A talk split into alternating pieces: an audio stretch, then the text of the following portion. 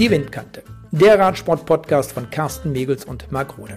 Episode 87. Die Windkante, der Radsport-Podcast von Carsten Miegels und Marc Rode wird präsentiert von Sigma, dem Hersteller für smarte Elektronik am Fahrrad. Die Windkante in Kooperation mit Radsportnews.com. In der letzten Ausgabe der Windkante beschäftigten wir uns mit dem Radsport bei den Olympischen Sommerspielen. Bereits 1896, bei den ersten modernen Olympischen Sommerspielen, war dieser im Programm.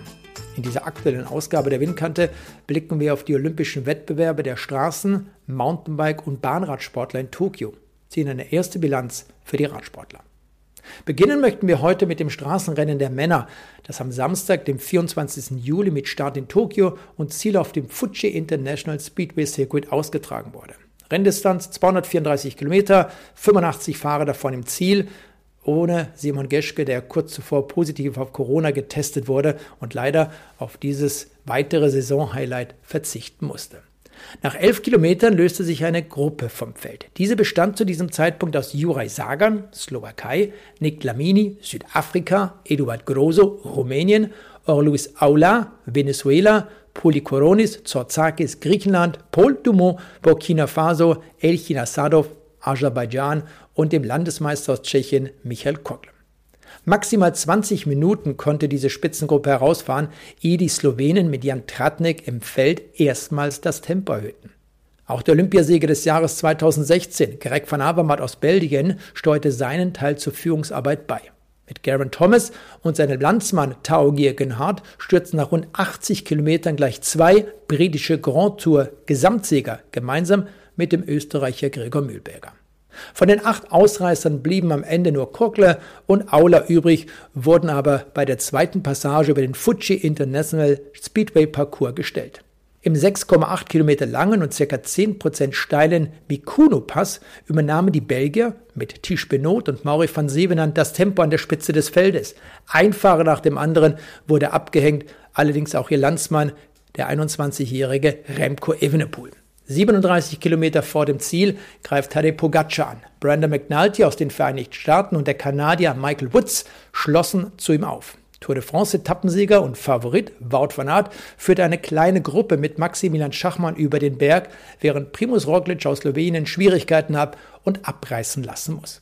Michael Kwiatkowski aus Polen verschärft dann 35 Kilometer vor dem Ziel das Tempo und diese mittlerweile größer gewordene Verfolgergruppe zerfällt in mehrere Teile. Maximilian Schachmann und der Brite Adam Yates überqueren diesen Pass zehn Sekunden hinter den elf Führenden, schaffen später wieder den Anschluss. Vor dem letzten Berg lösen sich Carapaz und Brandon McNulty aus dieser Gruppe. Es sind noch ca. 25 Kilometer zum Ziel. Zehn Kilometer vor dem Ziel betrug der Vorsprung gerade mal noch 20 Sekunden. Zeitweise waren es für Carapaz und McNulty sogar 45 Sekunden.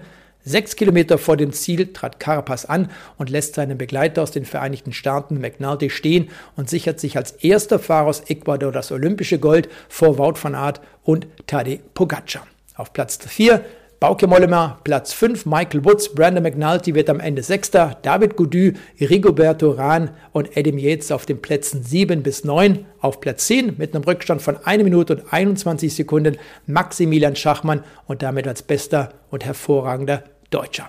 Patrick Konrad auf Platz 18, bester Österreicher, etwas weiter unten dann auf Platz 25 Mark Hirschi als bester Schweizer, Emanuel Buchmann wird 29. gefolgt vom Österreicher Hermann Pernsteiner und auf Platz 31 Michi Scheer. Das Rennen der Frauen wurde einen Tag später, also am 25. Juli, ebenfalls zwischen der japanischen Hauptstadt Tokio und dem Fuji International Speedway Circuit ausgetragen. Renndistanz 137 Kilometer, 67 Starterinnen, davon 48 im Ziel klassiert. Anna Kiesnova wird nach einer 137 Kilometer langen Flucht Olympiasiegerin. Die 30-jährige Österreicherin Anna Kiesnova hat das olympische Straßenrennen der Frauen mit einem Start-Ziel-Sieg gewonnen. Sofort nach dem offiziellen Start in Tokio auf dem Weg zum Fuji International Speedway Parcours setzte sich die in der Schweiz lebende Kiesnova gemeinsam mit Anna Plichter, Polen, der Israelin Oma Shapira, Carla Oberholzer, Südafrika und Vera Lose aus Namibia vom Feld ab. Der maximale Vorsprung dieser Gruppe betrug elf Minuten und zu diesem Zeitpunkt fiel Vera Losa aus Namibia als erste aus dieser Spitzengruppe zurück. Im Feld wurden 80 Kilometer vor dem Ziel einige Teams wegen des großen Rückstandes nervös. Die mit vier Favoritinnen angetretene niederländische Nationalmannschaft hielt sich aber weiterhin zurück. 60 Kilometer vor dem Ziel schienen die Damen in Orange ernst zu machen. Durch die Tempobeschleunigung wurde das Feld kleiner. 40 Kilometer vor dem Ziel ließ Anna Kiesenhofer ihre letzten Begleiterinnen mit einem unwiderstehlichen Antritt stehen. Als Anna Kiesenhofer auf dem Kurs von Fuji die 17,8 Kilometer lange Zielrunde in Angriff nahm, lag der Vorsprung bei rund zwei Minuten auf die Ex-Weggefährten Shapira und Plichter. Das Team Oranje startete eine sehr späte Aufholjagd und stellte fünf Kilometer vor dem Ziel zumindest noch die völlig entkräfteten Plichter und Shapira. Auf den letzten drei Kilometern trat Van Fleuten ein zweites Mal an an diesem Tag und fuhr so noch zur Silbermedaille. Für die Niederländerinnen war das sicherlich eine Täuschung, denn äh, zunächst einmal hatte Annemiek van Fleuten ja gedacht, sie hätte das Rennen gewonnen, fuhr noch mit in die Luft gestreckten Armen über den Zielstrich. Am Ende war es dann Silber mit einem Rückstand von 1 Minute und 15 Sekunden. Platz 3, die Italienerin Elisa Longo-Borghini, 1,29 Rückstand. Lotte Kopecki aus Belgien auf Platz 4, gefolgt von Marianne Vossen auf Platz 6, dann Lisa Brennauer, Rückstand 1 Minute und 46. Auf Platz 7 Corinne Riviera aus den Vereinigten Staaten, etwas weiter unten in der der Tagesliste um das olympische Edelmetall Christine Mayrus aus Luxemburg auf Platz 20, Liane Lippert auf Platz 23 mit einem Rückstand von 2 Minuten und 32 Sekunden und 48 Fahrerinnen hatten also den Zielstrich erreicht. Soraya Palladin aus Italien als 48. Rückstand 15 Minuten und 55 Sekunden nach 137 Kilometern und 2400 Kilometern beim Olympischen Straßenrennen der Frauen. Am Montag, dem 26. Juli, wurde das Mountainbike-Rennen der Männer auf einem Rundkurs ausgetragen. Gesamtdistanz 28,25 Kilometer, sieben Runden, pro Runde 3,85 Kilometer. Hinzu kamen eben dann noch 1300 Meter Startrunde. Der Traum vom Olympiagold des Niederländers Mathieu van der Poel platzte allerdings genau nach 9 Minuten und 30 Sekunden am höchsten Drop des Olympiakurses und war damit zu diesem Zeitpunkt sicherlich die wichtigste Mitteilung innerhalb dieser ersten Runde. Der Körperschwerpunkt des Topfavoriten lag zu weit vorne. Er flog über den Lenker, rutschte 15 Meter die Strecke herab. Mit schmerzverzerrtem Gesicht konnte er zumindest aufstehen und das Rennen fortsetzen, aber eine Medaille war zu diesem Zeitpunkt nicht mehr zu denken. Gleich nach der zweiten Zielpassage attackierte der Schweizer Nino Schurter. Als der Landsmann Matthias Flückinger danach einen weiteren Angriff startete, konnte zunächst nur Shorter und der Brite Thomas Pitcock folgen. Als Pitcock das Tempo in der vierten von sieben zu fahrenden Runden erhöhte, konnte nur Nico Shorter zumindest für einen ganz kurzen Zeitpunkt dranbleiben, dann war das Tempo einfach zu hoch. Dagegen kam Matthias Flückinger später noch mal bis auf zwei Sekunden an den führenden Thomas Pitcock heran.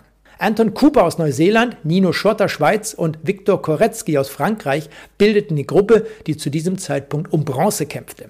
Der hoffnungslos abgeschlagene Mathieu van der Poel hatte das Rennen zu diesem Zeitpunkt aufgegeben. David Valero aus Spanien schloss die Lücke zur Gruppe um Schurter kurz vor der Schlussrunde. Noch einmal 3,85 Kilometer. Allerdings auf dem Weg zum Olympiasieg baute der Ineos-Profi und Sieger des Flash von Brabant, Thomas Pickcock, seinen Vorsprung ist auf 20 Sekunden aus. Matthias Flückinger wird Zweiter. David Valero setzt sich überraschend aus der Gruppe ab und sichert sich die Bronzemedaille, gefolgt vom zweiten Schweizer Nino Schurter.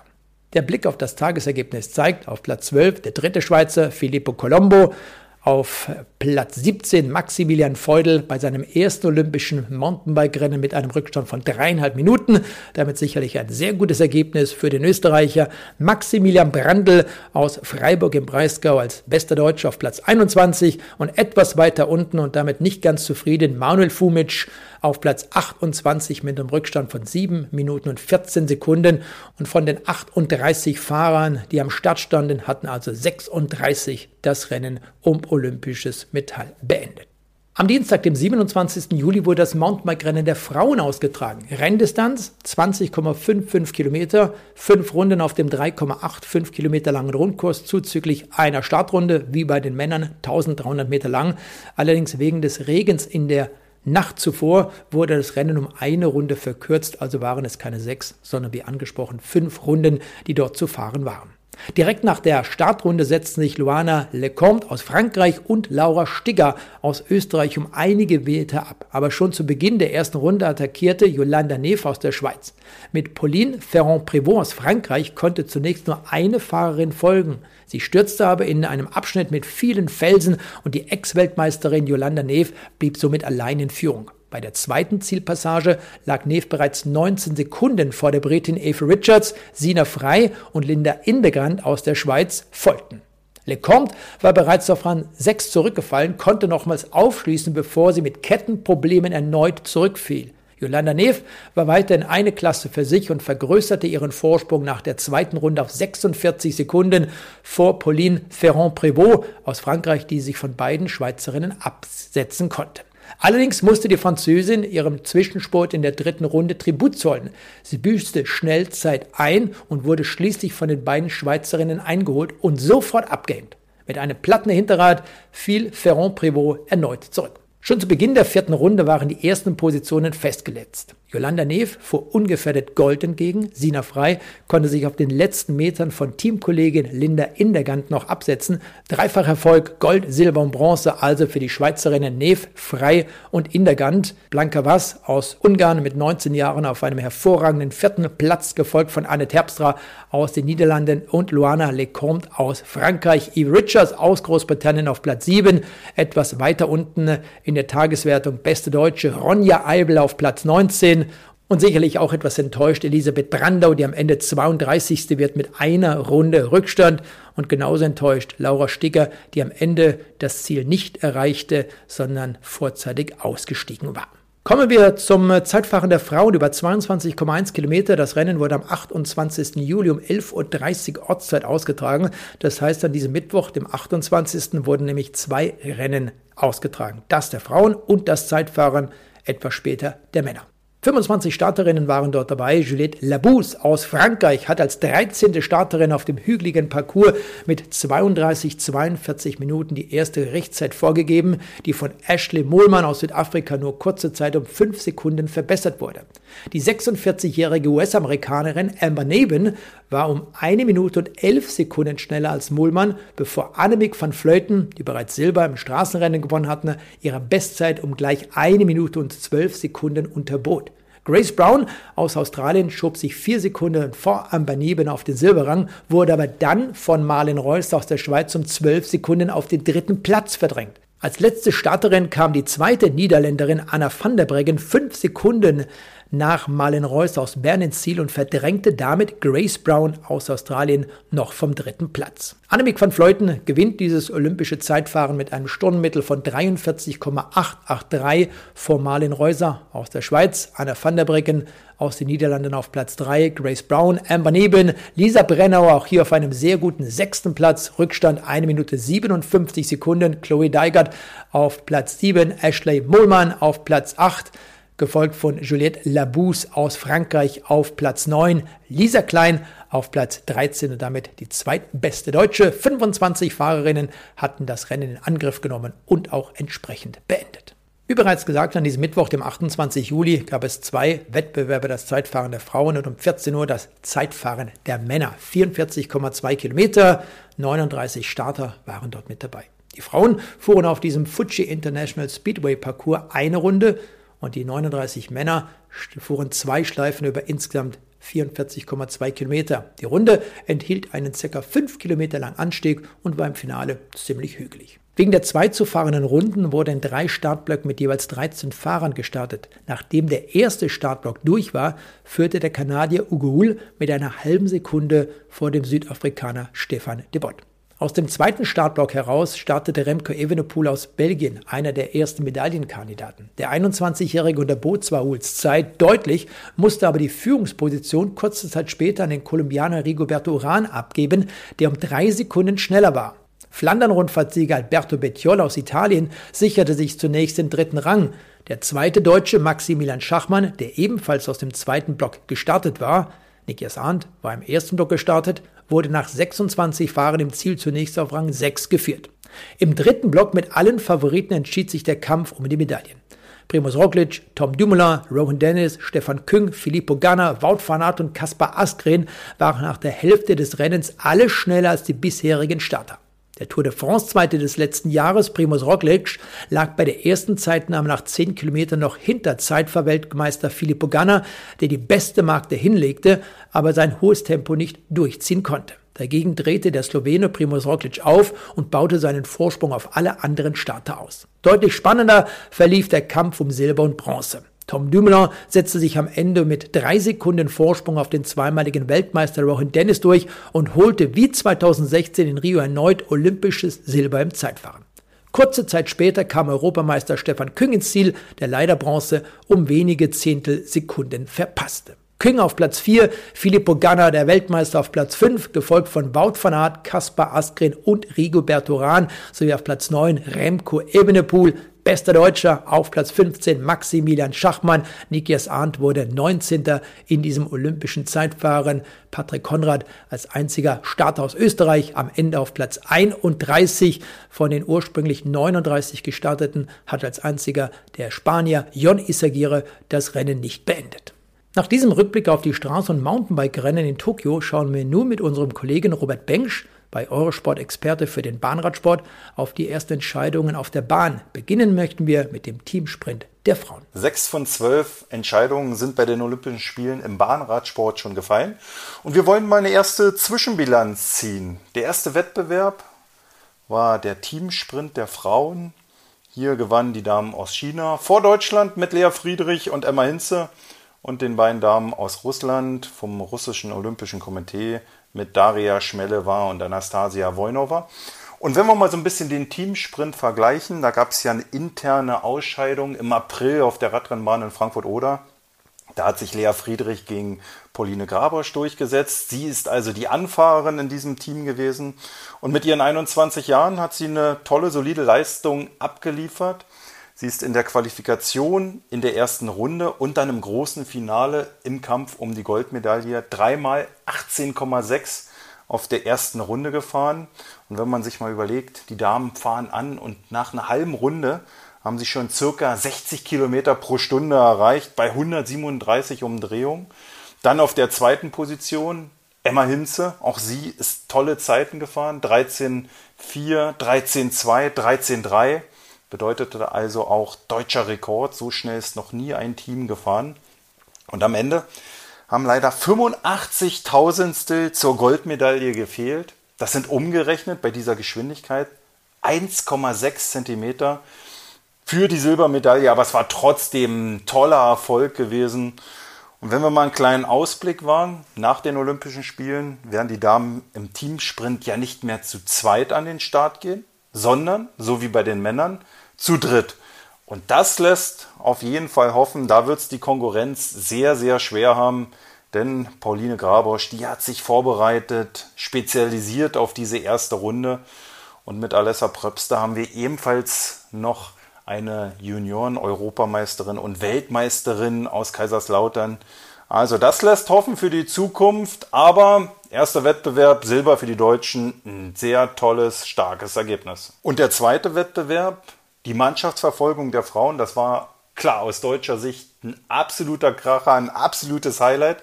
Vor diesen Spielen stand der Weltrekord bei den Frauen in der Mannschaftsverfolgung bei 4 Minuten 10 aufgestellt von den Damen aus Großbritannien. Ja, und dann haben die gleich mal einen rausgehauen, die Deutschen, in der Qualifikation mit Franzi Brause, das ist die Anfahrerin, mit Lisa Brennauer, die ja genauso wie Lisa Klein schon das Einzelzeitfahren auf der Straße absolviert hat, und Mieke Kröger sind einfach mal gleich in der Qualifikation Weltrekord gefahren.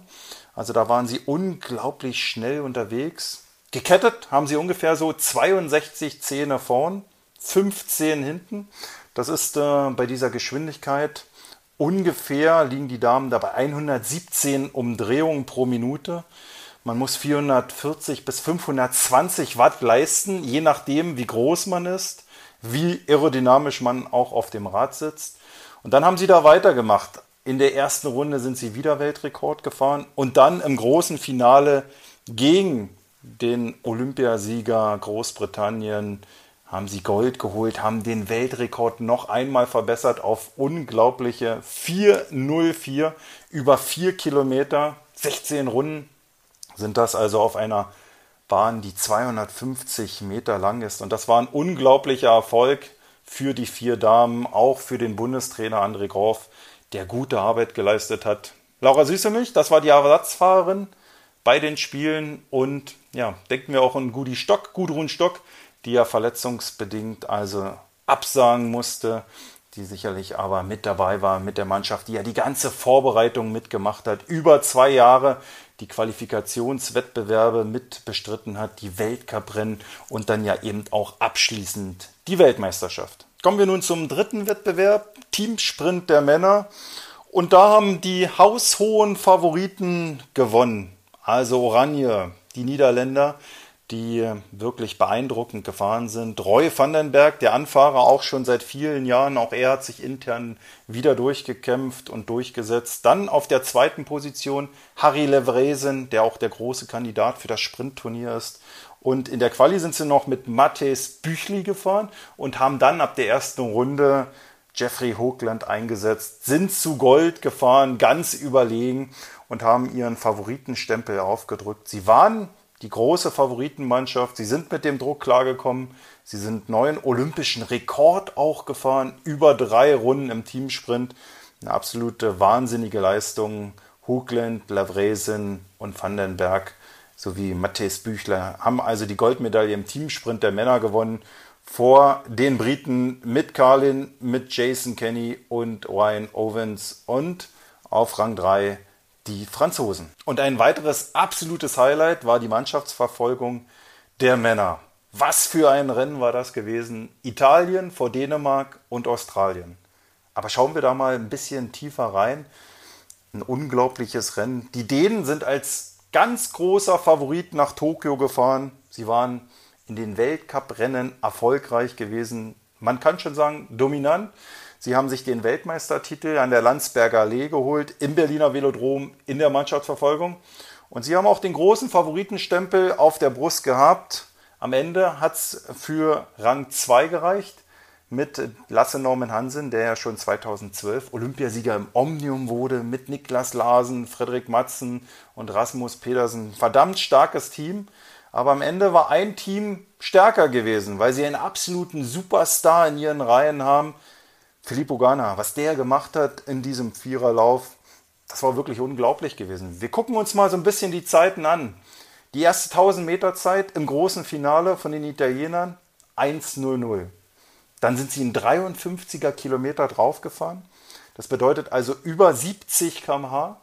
Sind bei der 2 Kilometer Marke bei einer Minute und 54 Sekunden durchgekommen sind dann nochmal ein 54er Kilometer draufgefahren, also 54 Sekunden für einen Kilometer benötigt. Dann nochmal ein 53er Kilometer drauf. Und wenn wir uns mal noch so ein bisschen tiefer die Runden anschauen, die Italiener haben drei Runden vor dem Ende mit acht Zehntel zurückgelegen. Da war eigentlich schon alles klar. Dänemark ist nicht nur Weltmeister, sondern wird auch Olympiasieger. So dachten viele, aber da kam dann Filippo Ganna in die Führung. Und der hat so dermaßen aufgedreht, der Mann, der ja zwei Giro-Zeitfahren gewonnen hat, der auch hier bei den Olympischen Spielen im Einzelzeitfahren schon im Einsatz war, wurde Fünfter. Dann hat er so richtig aufgedreht. Er kam von 13 Siemer Rundenzeiten, hat immer mehr beschleunigt. 13,3, 13,2. Und in der letzten Runde ist er eine unglaubliche 13,1 gefahren. Und dann blieb die, Stur die Uhr bei 3 Minuten 42 stehen. Bedeutet also auch neuer Weltrekord mit Consoni, der ebenfalls in der World Tour ist, mit Francesco Lamon, mit Jonathan Milan, ebenfalls World Tour Profi und dieser Filippo Ganna. Unglaublich, was der gemacht hat. Und wenn wir uns mal noch mal ein bisschen die Vergangenheit auch anschauen. Großbritannien wurde ja Olympiasieger in London 2012. Da war die Weltrekordzeit 3 Minuten 51. In Rio, ebenfalls Großbritannien ganz vorn, haben den Weltrekord nochmal geknackt 3,50. Und jetzt 3 Minuten 42, die absolute Siegerzeit. Und vielleicht wird Filippo Ganna auch der erste Mensch auf der Welt sein, der unter 4 Minuten fährt. Alleine wohl bemerkt. Mal schauen, wann er den Weltrekord in Angriff nimmt. ist er momentan auch der aktuelle Weltrekordhalter in der Einerverfolgung. Deutschland auch mit deutschen Rekord auf Rang 6. Die haben sich ein bisschen mehr vorgenommen, haben so ein bisschen auch mit Bronze geliebäugelt, hat aber nicht alles gepasst. Obwohl sie sehr hart trainiert haben, waren sehr oft in Frankfurt oder, haben auch sehr viel mit den Gängen experimentiert, bis zu 65 Zähne vorne, also auch große Gänge, haben auch wieder einen Schritt nach vorn gemacht. Und der deutsche Rekord, der gibt eben auch recht, die haben gute Arbeit gemacht, aber für die Plätze 1, 2, 3 hat es für diese Olympischen Spiele leider nicht gereicht. Kommen wir nun zur fünften Entscheidung. Kairin der Damen. Leider ist Lea Sophie Friedrich früh ausgeschieden. Das kleine Finale hat Emma Hinze gewonnen, aber wir haben uns klar gewünscht, dass beide Deutschen vielleicht im großen Finale stehen. Hier hat Shenne Bresbenix aus den Niederlanden gewonnen, also Gold geht nach 2016 im Kairin auch wieder an die Niederlande. Dann ganz interessant, eine ganz junge Dame aus Neuseeland mit 21 Jahren, Elise Andrews. Sie wurde Zweite, hat sich unglaublich gefreut. Sie war ja bei den Juniorinnen die Weltrekordhalterin in der Einerverfolgung. 2 Minuten 18 ist sie gefahren, hat dann die Disziplin gewechselt, ist also zum Kurzzeitbereich gegangen und hat äh, im jungen Alter Silber bei den Olympischen Spielen gewonnen. Und auf Rang 3 aus Kanada, vielleicht auch eine kleine Überraschung, Laurine Genest Sie gewann also Bronze. Die sechste Entscheidung, das Omnium der Männer, der Mehrkampf. Aus vier Disziplinen wird er ja zusammengestellt. Zum Beginn das Scratch-Rennen, dann als zweiter Wettbewerb Temporunden, die dritte Disziplin ein Ausscheidungsfahren und dann nochmal abschließend 100 Runden Punkte fahren. Und hier waren auch viele Straßenprofis am Start gewesen. Und einer von Borans Grohe hat gewonnen aus Großbritannien. Ganz souverän, muss man sagen hat Matthew Waltz die Goldmedaille im Omnium gewonnen. Erst also der Nachfolger von Lasse Norman Hansen und Elia Viviani, der ja in Rio Gold gewonnen hat. Campbell Stewart aus Neuseeland hat sich die Silbermedaille geholt. Er hat sich in den letzten Wertungen mit einem Rundengewinn noch von der vierten auf die zweite Position geschoben. Durch einen Rundengewinn gibt es ja 20 Punkte im Punktefahren und der Olympiasieger von 2016 war auch sehr happy mit der Bronzemedaille Elia Viviani. Lassen wir am Ende noch den 35-jährigen gebürtigen Eisenhüttenstädter Roger Kluge zu Wort kommen. 2016 bei den Olympischen Spielen in Rio belegte er im Omnium, also im Mehrkampf, Platz 2, durfte mit der Silbermedaille nach Hause reisen und das war selbstverständlich auch in Tokio erneut sein Ziel. Am Ende reichte es allerdings nur für Platz 9. Naja, sagen wir mal so, sie haben schon geglüht. Ähm, leider erst im letzten Rennen und nicht in den drei Rennen davor. Aber enttäuscht bin ich jetzt nicht unbedingt. Klar hat man gehofft, äh, vielleicht wieder um die Medaille mitzufahren können. Ähm, nach dem Winter war das irgendwie möglich. Wäre vielleicht auch möglich gewesen, aber habe halt ja ein Rennen gebraucht, um reinzukommen. Also der Viererlauf allein hatte nicht gereicht, der Vorfeld, dass ich gleich in das Scratch gut starte, wobei das nicht, nicht so schlecht war. Ich meine, es lief ein bisschen anders taktisch. Ich war auf den Sprint eigentlich eingestellt, hätte nicht gedacht, dass da Leute sich absetzen und die Runde fahren. Ähm, aber selbst im Sprint hinten war dann, ja, waren die Beine nicht schnell genug, um sagen wir, Position zu halten. Position war nicht schlecht, aber bin da selbst noch drei, vier Plätze zurückgefallen, weil andere schneller waren. Und äh, dann eigentlich ein kleiner Lichtblick im, im, im Temporennen, auch wenn die Runde dort auch nicht ging, aber wenigstens ein paar Pünktchen geholt und irgendwie aktiv ein bisschen dabei gewesen, nicht nur mitgefahren und hatte eigentlich Bock aufs Ausstellungsfahren. Aber bin mal wieder nicht über meinen, über meinen Schatten gestoßen und äh, habe frühzeitig schon mal den Arsch gehoben, um Plätze gut zu machen. Habe es also da auch selber ein bisschen verbockt wieder.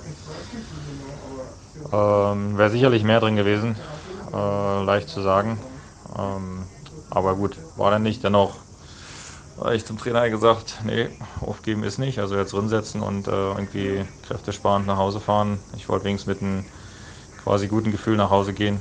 Ähm, wirklich Radrennen gefahren zu sein und irgendwie doch noch zu zeigen, dass eigentlich mehr drin ist. Und gut, das habe ich dann dementsprechend umgesetzt und äh, ich hätte drei Runden gebraucht, um wieder mit der eigenen Ränge zu kommen, aber bei 25 Kilometer ist das einfach zu kurz die Distanz. Also hätte man noch einen 40 Kilometer Punkte fahren, was ich natürlich bevorzugen würde, wäre wär das schön. Klar fahren die anderen auch noch eine Runde mehr, aber die zwei Runden, die ich gefahren bin, die waren stark. Die waren gut mit dem größten Anteil aus meiner Sicht. Und die haben mich zumindest noch mal die Top 10 gespielt, was ein bisschen erfreulicher ist. Der Achte würde mich irgendwie, würde mir noch mehr gefallen, aber dahin, äh, dahin geschissen jetzt auf 8, 9 oder 7, 6. Äh, Podium, wie gesagt, war noch weit genug weg, aber ich habe mich gut belastet. Die Beine haben kurz geblüht. Äh, ich war dann auch am Limit, sicherlich mal. Gut, äh, ja, die Zeichen sind nach wie vor gut für, für Samstag. Also schauen wir mal. Heute ein bisschen rumgerollt auf der Straße. Wir sind sicherlich immer noch auf Kurs. Die Windkante, der Radsport-Podcast von Carsten Miegels und Marc Rode, wurde präsentiert von Sigma, dem Hersteller für smarte Elektronik am Fahrrad. Die Windkante in Kooperation mit Radsportnews.com.